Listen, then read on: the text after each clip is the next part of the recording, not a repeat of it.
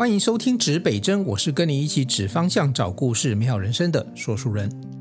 这一集呢，呃，我总算开场的时候不用的特别的准备太多跟紧张，因为我现在呢，我们的录音间对面坐的是空气啊。过去呢，好几集呢，尤其是疫情过后啊，我们都其实疫情期间也一样啦。我们有郭嘉爱同学跟我们一起谈了这个。高中生跟中年大叔这种两个世代之间对于很多事情的看法的差异嘛，那我想那时候暑假我们就做一些这些轻松的话题。那暑假过后呢，我们又持续的回来。当初其实指北针大家知道是什么时候开播吗？你们都会在几点几分的时候呢，会收到这讯息，就是指北针现在已经 on 上了，可以打开来听了。应该。如果你没有时差的话，应该都是台湾时间、台北时间早上的六点三十八分。那有人问我说，为什么要搞一个三十八分呢？你这个三十八有什么意义吗？有的，因为这样子我就会永远记得，我们是在今年的呃三月八号开始了我们的 EP One 的第一集。那大家看哦，现在三月，然后已经呃三月到现在哈，已经十月份了哦，已经过了半年。其实做 podcast 的这件事情，其实，呃，我觉得它是一种一种耐力的训练，因为很多的 podcast 节目哈，台湾据统计然后不是我统计的，就是别人的一些统计数字，当然这个不是很准确。有登记 podcast 节目的可能九千，搞不好一万多档，然后呢，呃，真正有在运作的大概六七千档，嗯，所以当你去搜寻那个节目的时候，你无法想象，因为。Podcast 它其实不是入入门不是那么的困难，因为如果你可以把声音录下来，如果你对云端啊或者是 hosting 这种有一些基本的概念，你大概就成为了一个 Podcaster，所以成为 Podcaster 没有太太大的困难。那不过因为我自己本身，我们早期我自己一直到现在也都一样啊，从事广广告制片哦。我说实在话，我自己对声音这件事情没有投入很多，但是从去年开始就特别想要投入这样子的工具，不是因为它炫，不是因为它好玩，也不是因为潮流的关系，主要还是因为我觉得透过声音把某一些故事保存下来、保留下来，是一件比较快速、轻松，而且我觉得效果还不错的事情。那。人家问，那你那你干嘛不拍片？是啊，我过去我们做很多广告，包含我们自己自制很多的一些呃节目内容，确实也都是用影像做记录。可是这可能跟年纪有关吧？如果你现在还年轻，十几二十岁，你觉得看 YouTube 什么呃看电视都很轻松，看电影很轻松，那当然啦，因为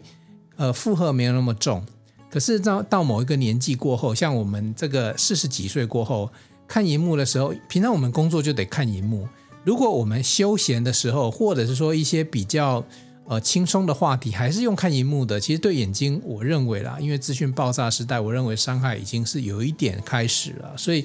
我自己会很期待说，用其他种某种的方式，把我看到的故事留下来。那另外一个呃，我也很想做的一件事情是说，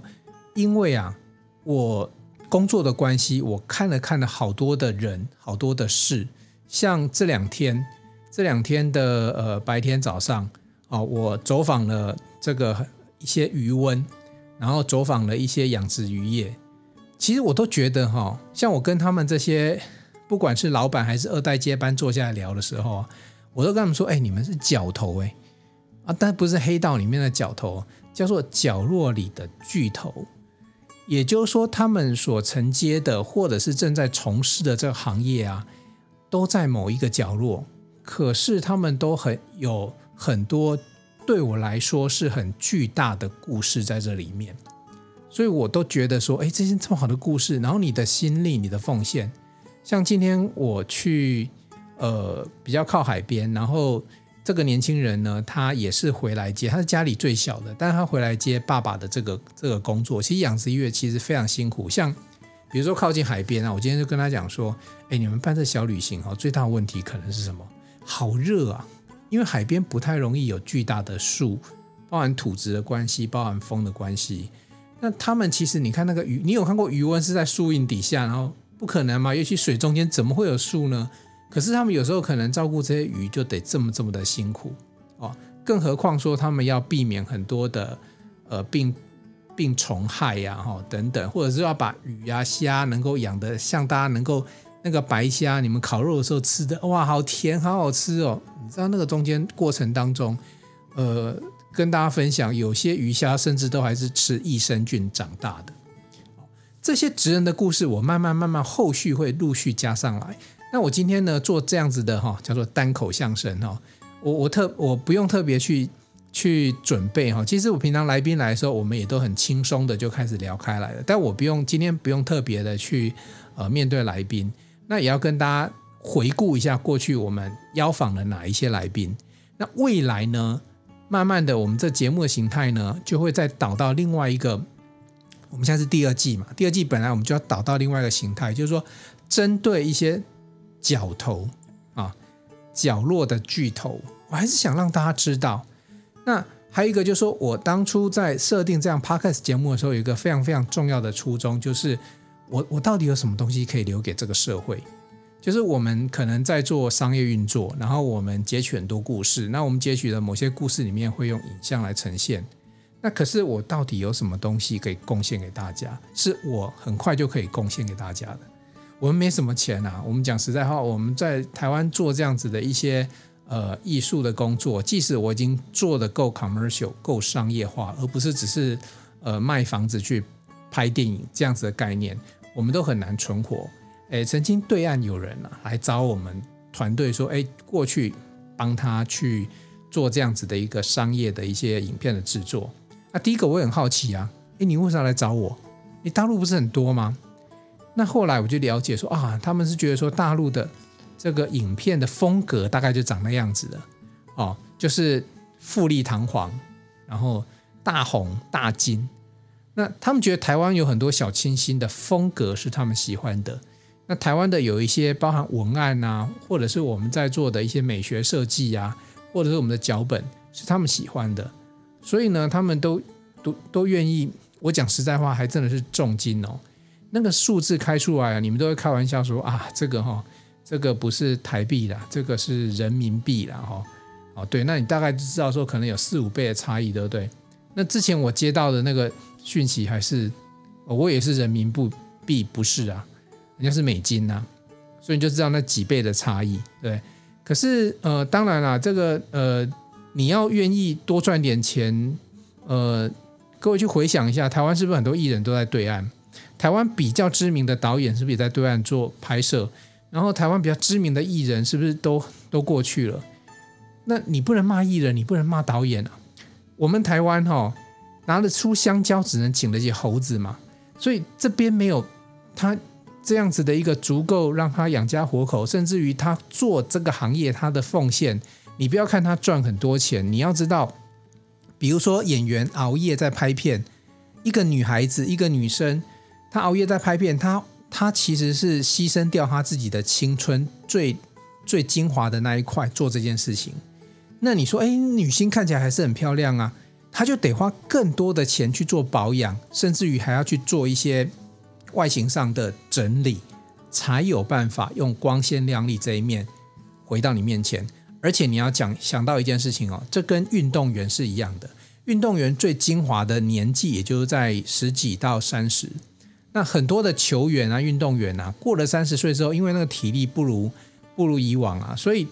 以身价来讲，就会慢慢的被贬贬值。他们可能到最后可能可以做的工作，可能叫做教练或者是教学，大部分都是这样子。那有些就跑去开店啊，有些跑去投资啊。所以其实演员啊、运动员啊，他们在人生最青春、最精华的时候奉献。你说他想他能够多赚一点，我觉得我很尊重他们，我觉得很合理呀、因为不管男生跟女生呐，哈，男生也是一样啊。前一阵子龙哥龙少华离开了，那你觉得龙哥以前是不是男主角？是啊，年纪大的时候只能只能演男配角啊。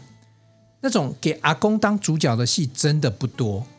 所以你说他在年轻的时候多赚一点，存一点钱，而且你想想看哦，你不要看他年薪，比如说几千万好了，年薪几千万可能就十年。十年他好了，你知道他有个上亿的身价好了，人生又不是只有十年，人生后面他比如说三二十到三十，那三十到八十还有五十年，如果说他前面都在演戏，他没有产生一个，比如说像大家现在在工作，你有一个 skill，你有个技能，你有个专长，你有个职位，那你你叫这些演员后面要做什么事情？就是各位，你你可以想象很多光鲜亮丽的演员，其实在他不是在走演艺圈之后啊，他的日子你无法想象啊。这个有很多例子，可是因为这个都是很很很心酸的例子，很很不多人把它提出来。当事人自己，我想他也不愿意让大家看到他自己那一面，可他就很朴素的过自己的那个生活。但是过去最学习力最强，这能够发挥他自己光跟热的时候，他在演艺圈。离开演艺圈之后，这不是他的世界，所以呢，他就必须呃能够能够接受自己现在这样朴实的生活。然后他当初所赚的可能就是老本，就积蓄。那更惨的是，有些人拿去投资还失败。所以呃很多事情，其实你这样想想，其实呃不用特别太羡慕或者太太嫉妒人家。好，那我们回过头来去讲哦，我们不要讲这些呃，就这是这个舞台上的巨头好了，呃，角头。我们我们讲这个哈、哦，台湾很多角落的这些这些呃角落里面的巨头。哦，那大家知道我们嗯指北针哈、哦、这个节目，其实目的就是希望说。提供很多的资讯啊，然后呃，包含故事啊，让大家知道说，哎，这个人他的呃成长，或者是他的创业，或者他的工作，或者他职人这个路径是长这个样子的。呃，或许你有一天你想要做这些事情的时候，哎，如果有你听了一百个节目，只要有一个节目这个路径是你要的，不管你要不要学习，我相信你就可以吸收到他的一些经验。呃，成为你一个很重要前进方向的一个参考，所以你可能听了一百集，其他九十九集都不是跟你有关系的，可是那一集你得到了，更何况其他的九十九集，很重要的是，每个人生活里面一定会有一些小的经验，不一定是专属某个领域，它就是一个通则，所以你听听别人的通则，可能对你来讲其实也会很有帮助的。我们做节目就是希望说，把这个故事跟资讯分享出去。未来还有更多的这样子的故事。其实我我的那个采访的名单哈，在我的 note 里面哈，其实是一直在排的。当然也要人家有空。那我们自己本身呢，我们也在做研发。也就是说，我如果一直坐在这个位于新竹县这样录音室的话，那可能呃有些人就就可惜，我就没有办法。去进行到，所以我们甚至都还在研发这个新的行动的呃录音间，能够配合到我们想要采访的对象，能够把故事截取回来。那这个一步一步，我们都持续的在做。那从三月八号做到现在半年多，我我那时候对自己的一个期许很简单啊，因为我看别人的 podcast 节目哦，有些人哎好厉害哦，这个我也没听过他名字，或者是我的邻居怎么样，哎他东西就上架了，然后。三集、五集、八集、十集，哎，都不错，做得很好，很多题目可以讲，然后突然就断了。因为做这个节目哈，其实没有什么，我我们没有任何的广告主的压力，没有老板给我们压力，没有投资者给我们压力。我讲实在话，你要停就停。我今天就算不是周一的六点早上三十八分周更，你也不能写客服信来骂我说为什么我没有更新节目，对不对？因为你们现在都是呃免费在听这些节目嘛，哦。即使我在平台放了一个抖内的那个呃连接哈，各位你要仔细注意看呢，在每个节目的每个单元节目资讯底下都有相关的平台连接。那我最近有放在一个抖内的一个连接，可是我知道那个就是放好玩的，那真的不会有人来懂内你，因为大家已经太习惯是免接收免费的资讯。那你听完这些免费资讯，你成长了，你不会忘记说谁。那么辛苦做了这些内容给你，因为在台湾，它就是这样这样的一个生活，呃，文化形态，我们也我们也不觉得呃沮丧啊，但是我们还是把它放上去了，因为有些人，我们总是期盼看到奇迹嘛。那个抖内其实你抖内的什么五十一百，那个帮不到我们了。你要知道，这样子的时间投入以及设备精神的投入，那个虽然说已经比我拍片的这个成本低了，可是那个都是。不是一般人说想做，或者是直接用一支手机来录 p o c a s t 节目里面可以比拟的。我如果用一支手机来录哈，或者是说我们有一个足足够的一个录音室的空间，你们就会听到一些杂音啊，或者说那声音不舒服，你根本不会听。所以这个东西光是声音本身的投入，像我最近，我最近还报名了卤蛋叔叔的声音的这个这个课程哦。卤蛋叔叔是谁？他是一个呃，他是一个播音员，也是个配音员哦。像辛普森家庭都是他在配音的。那他是我三十几年前就认识的播音员叔叔，那时候我才叫叔叔，因为我年纪很小，我十五六岁就到电台里面去，然后去跟他一起去。呃，工作啊，然后有点我我们做志工呢，我们不是打工哦，所以我那时候就对电台播音员就有一些了解了哦。好，那我我我一直觉得说，我们做这个节目，如果我可以把它做到，比如说呃长长久久，那就对自己是一种交代，对你们现在正在听也是一种交代哦。呃，所以我说我观察其他的 Podcaster，他们其实有些人做到四五十集就停更了，就不再更新了哦，因为。可能遇到瓶颈吧，可能没有收入吧，等等之类的。好，所以我对我自己来讲的话，半年或者是五十集，这个都是一个瓶颈。我们也在考验着自己能不能继续往下做，在没有任何资源的情况底下，哦，去实现当初我们对自己的承诺跟对你们大家的承诺。那你们大家是谁呢？其实我也始终没有弄清楚过。我们的后台是可以分析到哈，我们的听众是来自于哪里，但是我看不出来，你绝对？不会有你个人的资讯，那我们可以看得出来，你可能是因为你，比如说你各种的呃登录的时候，你当然比如说你会有一个性别啊，你会有一个所在区域，那个 IP 至少可以判别区域嘛。那我们的节目其实从过去到现在，我一直在发现，大概分布全球在二十几个国家哦，包含法国啊、越南啊，什么有一些，上次非洲有一个国家哦，反正我会去看哦，那。大概当然呢，听众不会说很多，但是我知道你们的存在。然后呢，我再猜啦，因为我从来没有 talk in English 嘛，对不对？所以我始终这个节目始终都是华文，所以我相信也是应应该大部分都是就是呃华语文这个系列的国家或者是华侨等等，你们在收听的。那我在这边也要先跟你们先致上十分的敬意哦，因为我发现我们这样默默在做，真的有一群人啊，我。我我不太确定你是谁，但是我确定有一群人，他始终是会忠诚的收听。你可能就是默默收听，因为后台我们都一直看到这个数字啊，数数字是一直在成长，没有错。但是有那一群人始终的存在。然后也有人建议我说，因为很多人会谈行销嘛，那 Podcast 的声音这种东西怎么做行销？声音很难搜寻，至少现在还没有发发明声音的搜寻引擎。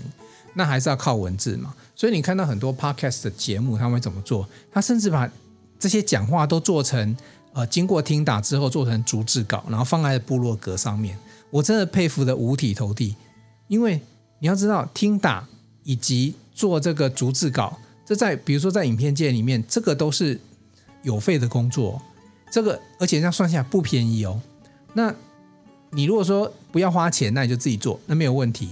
可是你就花时间呐、那各位也知道，时间就是金钱呐、所以我对这些认真努力经营自己节目，而且呃很愿意把这些行销的概念放进来，让大家搜寻得到的 Podcast，我都非常的崇敬。我到目前还非常的懒了，我甚至于连有一些这样子的一个，比如说呃软体呀、啊，可以做这些事情，我都没有特别去运作，因为我还是觉得说，呃，第一个我先让你听见就好吧。就像当初呃有一次有机会。也是遇到齐柏林齐导演，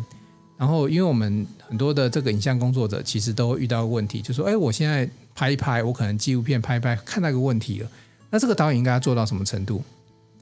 就是好了，最简单一个问题就是说，路上看到有人车祸了，你是先去救他，还是先拍照，还是先打电话给一一九？就是有时候你在那边拍哦，不是有时候不是你好奇要拍，因为你要。把那个现场，比如说可能有造逃的车辆，你要拍下来啊。可是你在拍，人家以为你在那个呃，就是就是想要做，就记录一张很炫或者是很酷的照片，或者是想要告诉亲朋好友你看到车祸现场的。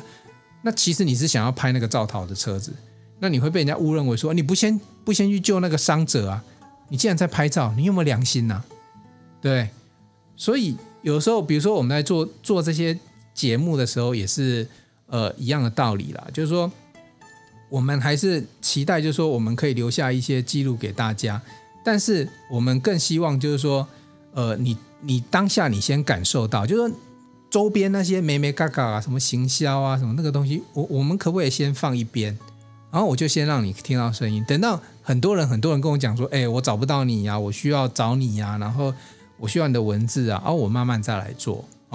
那不过这一集也趁 这机会跟大家分享，就是说，好了，我既然也有人提，那我就如果比较不费力的方法，我还是会可以去处理的。所以其实你现在如果去搜寻搜寻这个脸书 Facebook，你搜寻指北针的小客厅，课是课程的课。听是听听看的听哦，呃，之后小客厅它会是一个单元，那这个单元呢会特别针对一些特殊的角头啊，特别的公益职人啊，我们来做设计。因为呃，除了你去听人家的资金力之外，听人家故事之外，如果角落的这个角头啊，角落的职人，他有一些可以让你自己去动手去试试看的。比如说，我们昨天在跟一位绿艺术的老师在讨论未来，呃，怎么样让大家能够一起把你家里的东西废物变黄金，哦，或者是说，怎么样让你自己看起来呢？诶，你是不是也是一个文青的艺术家？其实那都不难，但是它都有一些过程，所以我们就很期待，就是说，呃，老师愿不愿意跟我们合作？那愿不愿意跟我们一起开课？好，愿不愿意透过线上，好，一起让你成为这其中的一员？所以你以后听指北针就不会只是啊，这个人生不是你所处的位置，是你前进的方向。然后呢，跟你一起找故事，美好人生。那不只是美好人生不能说说而已啊，我们希望美好人生能够有更多的方式，比如说让你可以去真正的去参与这些老师他们在做的事情。那这些老师也都很棒，因为他们不以商业。不以利益为前提，因为很尤其很多老师都已经在退休的状态了。他不是拿这个来赚钱，他是在做一个推广。当然，你说为了让老师们能够继续推广，或者是说，比如说让我们的这个单位能够继续生存下去，它可能有一些小小的基本费用，会不会有？那个当然是会有哦。使用者付费，尤其你要用到材料，那就自己买，对不对？可是你买到材料之后，你能不能自己做一些东西？我之前一直很想做这件事情，是因为，呃，有一阵子，呃，我们在推广染布哦，不管是植物染啊，或者是说呃各种的染法，我一直在想说，染布到外面来，在客厅能不能做？真的在客厅可以做这件事情，我做，我做，我做好了这件事情。那这件事情我用了，我也没有特别去买什么，就家里的锅碗瓢盆，尤其植物染它没有毒的，它就是它。平时是你吃的东西，你知道吗？所以，可是你如果说你能够拥有这样子的一个自己的作品，尤其是我发现染布这件事情，你听起来就是很简单，三峡也有染布，台中有染布。可是，呃，你如果自己做完之后，这个东西会带给你什么？带给你人生正向的力量，知道吗？那种成就，那种骄傲。虽然说那里面的图案变化跟你当初设计完全不一样。那才是你的成就，因为你你就是艺术家。这边如果有爸爸妈妈在听的，其实我也会建议大家，你就继续听下去，因为有很多东西我们会期待带给你之后，或者是小朋友以后，我们用其他种方式，我们再用包含结合影音的部分，让小朋友可以直接进来，让小朋友直接就透过呃这样子的一个过程，手术的过程，让他产生成就感。呃，在 TED 台北里面呢，有一场。呃，演讲啊、哦，TED 的演讲是呃那个刘大伟哦，他是 Disney 的这个动画师，后来自己也创业，创创了一家新的公司，他自己的动画公司。他有一个题目叫做“别把钻石当玻璃珠”。好、你们去搜寻一下哈、可能字有一些出入啊，我我没有背得很清楚，但是你搜寻 TED T E D。然后搜寻刘大伟，大小的大伟大的伟，刘大伟。然后搜寻，再顶多再加个题目，别把钻石当玻璃珠，你就会看到这一支应该是三四百万点阅的一个影片。那我我我我真的很推荐大家去看，为什么？因为像角落里面这些角头，我这两天在想一件事情，他们只是天时地利人和，有些人只是天时地利人和进了那个舞台。那他们只是天时地利人不和，或者是天不合人不呃时不合啊人和，反正就可能就缺了某一个项目。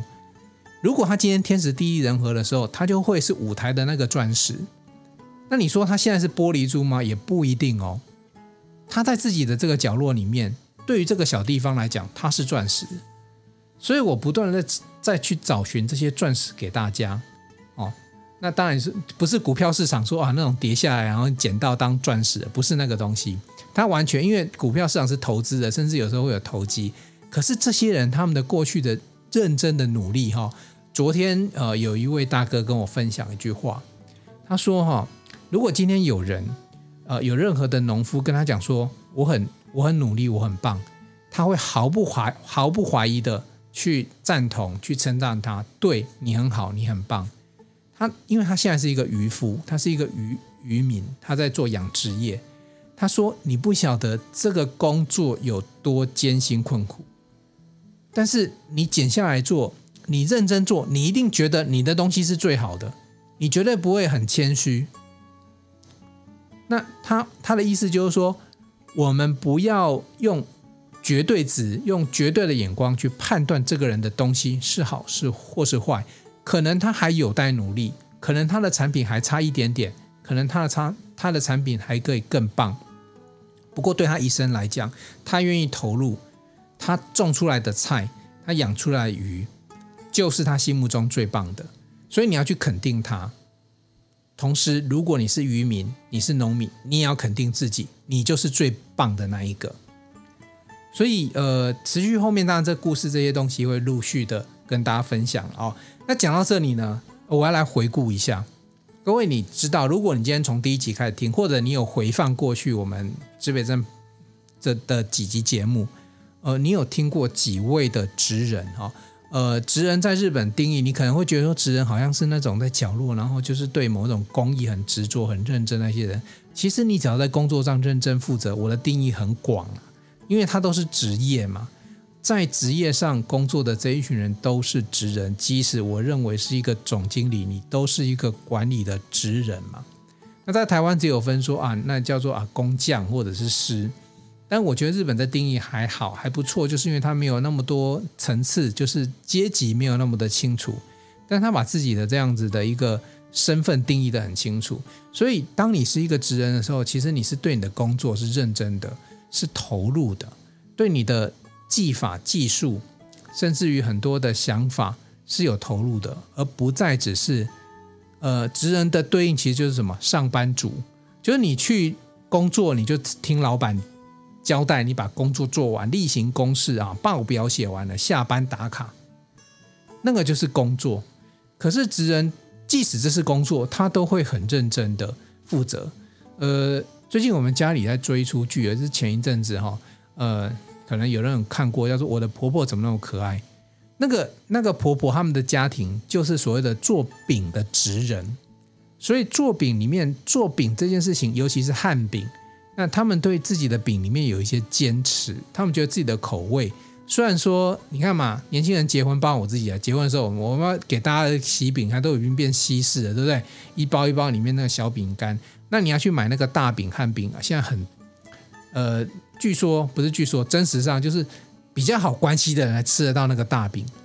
哦。尤其那个那个饼，其实真的做起来，因为它是料好时代，真的很贵啊，绝对不便宜啊。哎，西式比较便宜啊，你看那小饼干，然后包装就重包装嘛，对不对？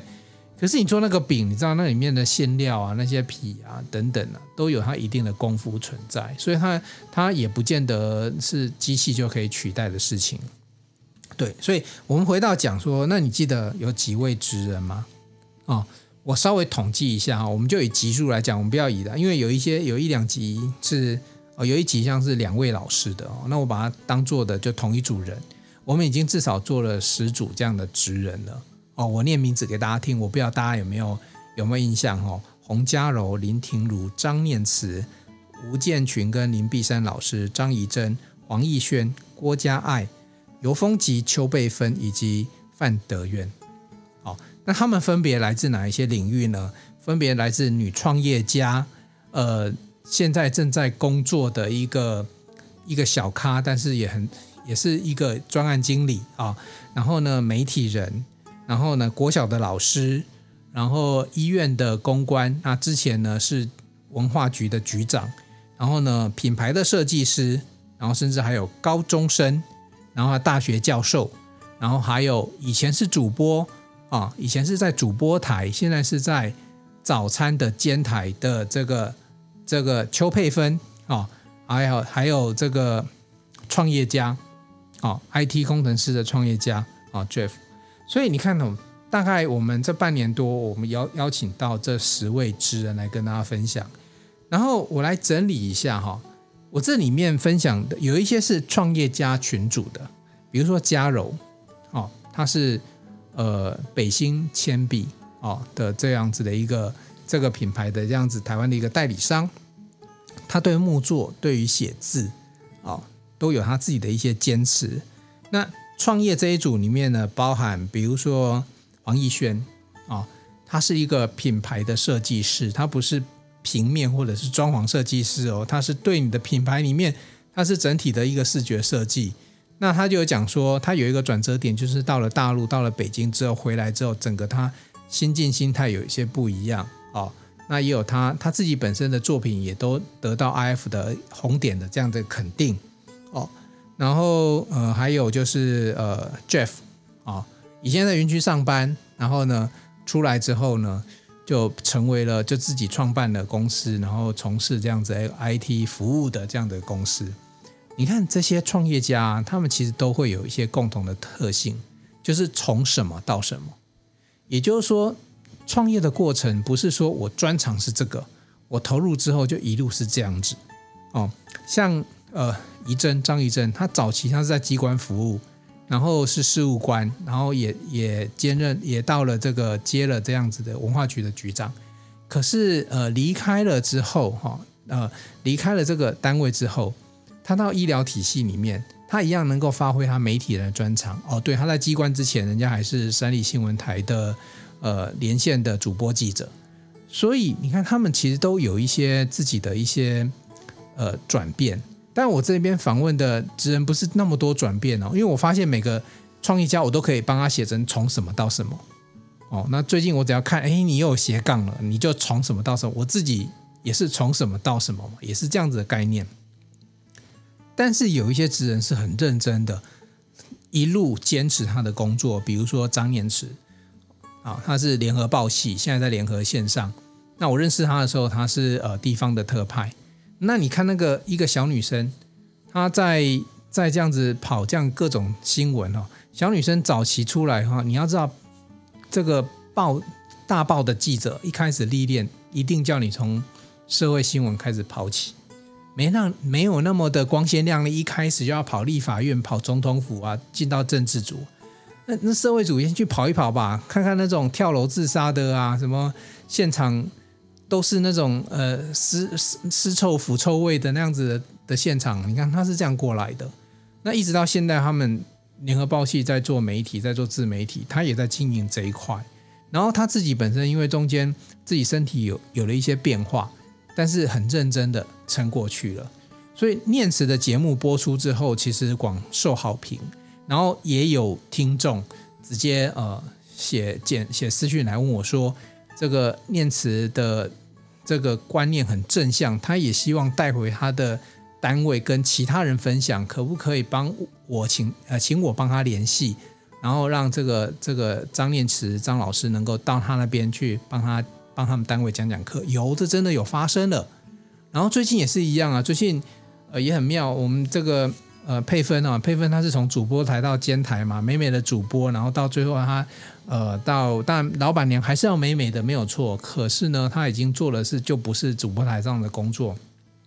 那天他不是还秀了一段这个他的这个呃播报新闻的这个开头嘛？哦，呃，后来也有人这个私讯跟我说，哦，就是他他的女儿想要开早餐店。然后他觉得听了佩芬的这样子的一个故事之后，他很受到激励啊。那可不可以他也可不可以去早餐店去跟他聊一聊？那我早期我就跟佩芬讲了，我说：“哎，很有可能人家想要找你啊，那你愿不愿意人家去早餐店找你签名啊？没有，不用签名了啊。呃，他说他因为他也是非常开放心态，所以他也很愿意。后来我就把这个资讯呢，就就就转了哦，让他们去哈。那当然，你现在现可能现场很多人跟我不是很熟，你可能是呃不小心手手指太粗转到这个频道，然后觉得声音好像这个声音不是很好听了，但是内容好像还可以，你就多听了几集这样的人哦。那你会问说啊，你怎么找我？因为早期我就。我就很讨厌嘛，就我说什么都不用，那我真是留个人的资讯，那可能你觉得说不好意思直接找我，所以我说前面我讲了，我现在把一个脸书哈，就呃过去我们也是经营一些故事频道，那我后来就直接把它用拿来当我们指北针的这个粉砖了啊，所以你要在脸书里面搜寻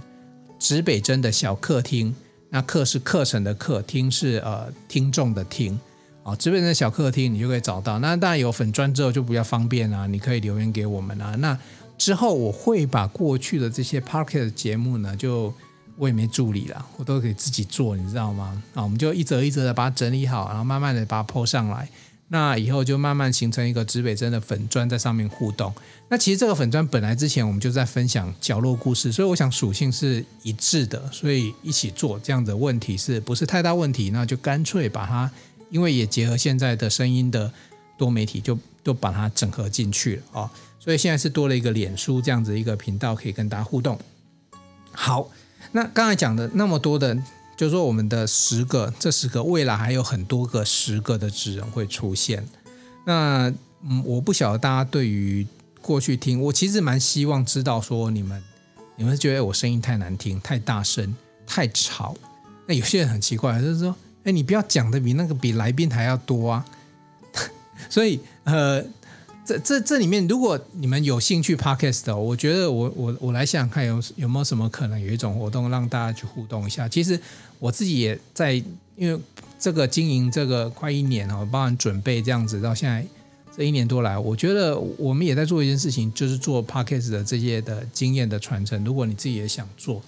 那目前也有一些呃机关企业。呃，请我帮他去做一些硬体的设定，以及 Podcast 的这样子的一个教育训练，这个我都很愿意去做，因为那个是我们很实实务的经验，那不是说说就而可以啊。呃，所以如果你的单位或者你自己有兴趣的话，那以后我们有这样的粉专，你也可以来交流一下。那如果以后我们有什么样的这个计划或方案，我们在上面跟再跟大家分享好了，因为实在是太多事情想要做。然后时间也没那么多，然后这我在做节目这一块没有任何的助理，就工作我还有助理啊。那这个东西是我自己有没有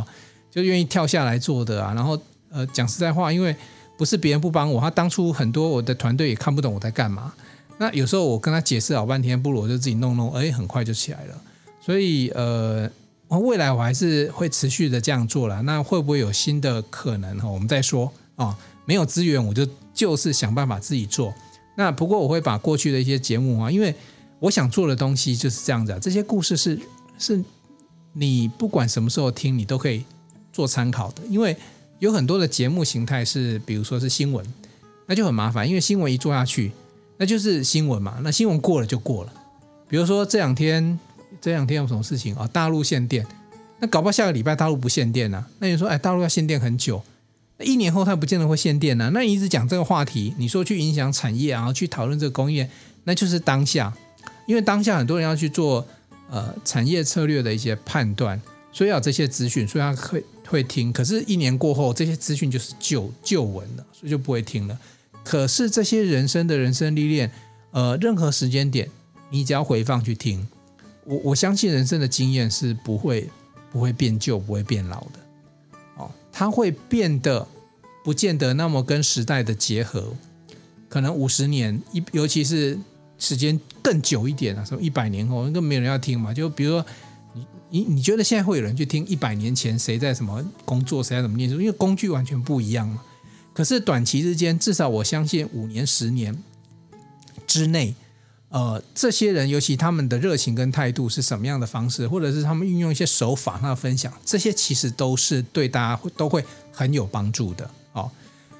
好，所以这一集呢，这一集讲这么多呢，其实分享几个重点嘛。第一个，哎，我终于有粉砖了，其实一直都有了，我现在把它正式的放在指北针这个频道跟大家见面哈。所以呃，如果大家有兴趣的话，加一下呃指北针的小客厅，课是课程的课，听是听听看的听。指北针小客厅这个粉砖，我们有资讯在放在上面，陆续会跟大家见面。呃，再过来是过去我们做那么多职人，未来我们会用呃小客厅这样单元呢，再把更多的角头、角落的巨头他们的巨大故事搬上来跟大家分享，甚至于更希望是他们能够给大家的东西，他给大家的东西可能会是什么？可能会是他公益的一些东西啊，或者说他现在看到的东西，或者是他正在做的东西，这些东西都很希望来跟大家分享。好。那这个大概是节目上可能会有一些变化，那我们会持续做下去。那希望我的节目呢，呃我不知道会做到几百集哦。我们现在先突破五十集嘛，然后下一波就一百集嘛，然后点阅就慢慢多嘛。然后也请大家能够，如果呃不一定你不一定要赞助我，但是如果你觉得这资讯对你的朋友、对你的谁有帮助，你就帮我们把这样子的一个呃频道的连接转发给他们，给他听听看。如果他也觉得可以不错的话，我们只要越来越多人听，我们的节目就。会想办法，会让它越来越好。好，这期节目呢，我们就还会看快结束的时候还会短击啊。这一集 这一集节目呢，我们就到这里哈。好，东南西北指方向，找故事，真人生，指北针，一起美好你我的人生。我们下一集见喽，拜。